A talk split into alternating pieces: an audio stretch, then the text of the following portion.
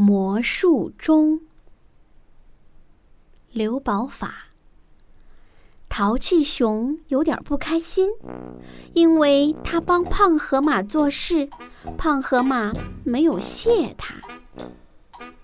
淘气熊的习惯是，不开心就睡睡懒觉，吃吃瓜子，看看电视，什么事儿也不想干。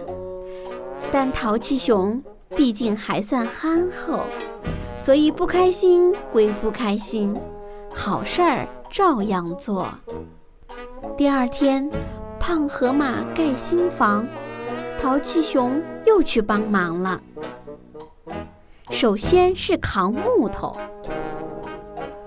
淘气熊对胖河马说：“这么重的木头我都帮你扛来了，你该谢谢我才对。”这是自然。胖河马拿出一盆喇叭花，我本想用它布置新房的，现在就送给你吧。淘气熊心想：一盆喇叭花能值几个钱？真是个小气鬼。但他毕竟还算憨厚，嘴里还说：“谢谢，谢谢你的喇叭花。”接着，架屋顶。淘气熊对胖河马说：“架屋顶可是最辛苦的活，你该怎么谢我呢？”我会送你一件很珍贵的礼物。胖河马拿出一盆五十花，对淘气熊说：“我一直离不开这盆花，现在就送给你吧。”淘气熊心想：“五十花也算珍贵礼物。”胖河马呀，你真是小气到家了。但他毕竟还算憨厚，嘴里还是说：“谢谢，谢谢你的五十花。”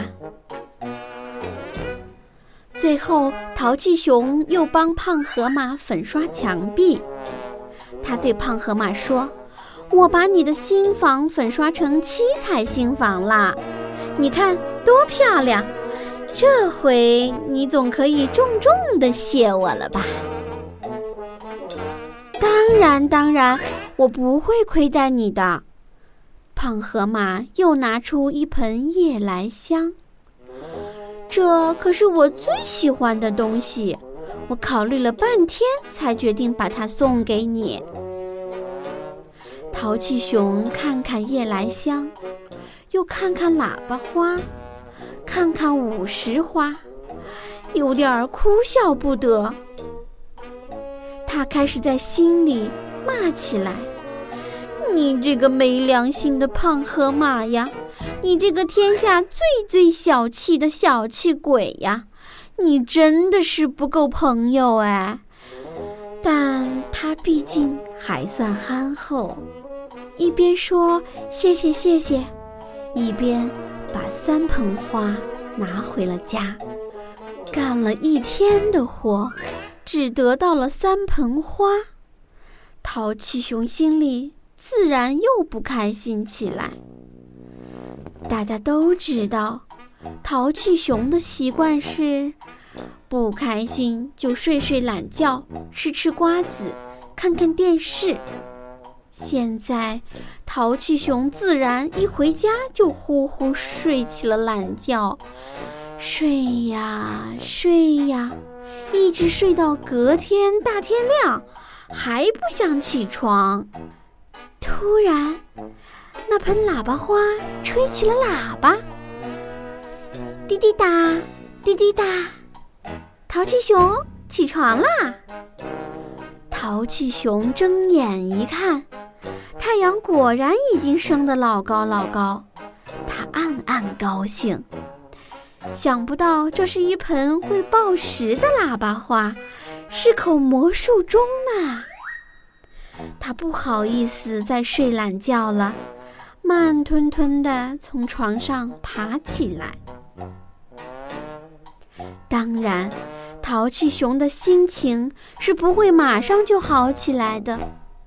于是他就开始吃瓜子，一直吃到中午，也没有停下来的意思。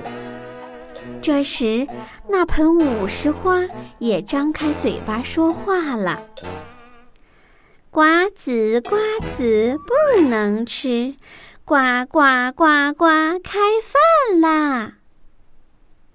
淘气熊又吃了一惊，想不到这盆五十花也是一口会报时的魔术钟，他不好意思再吃瓜子了。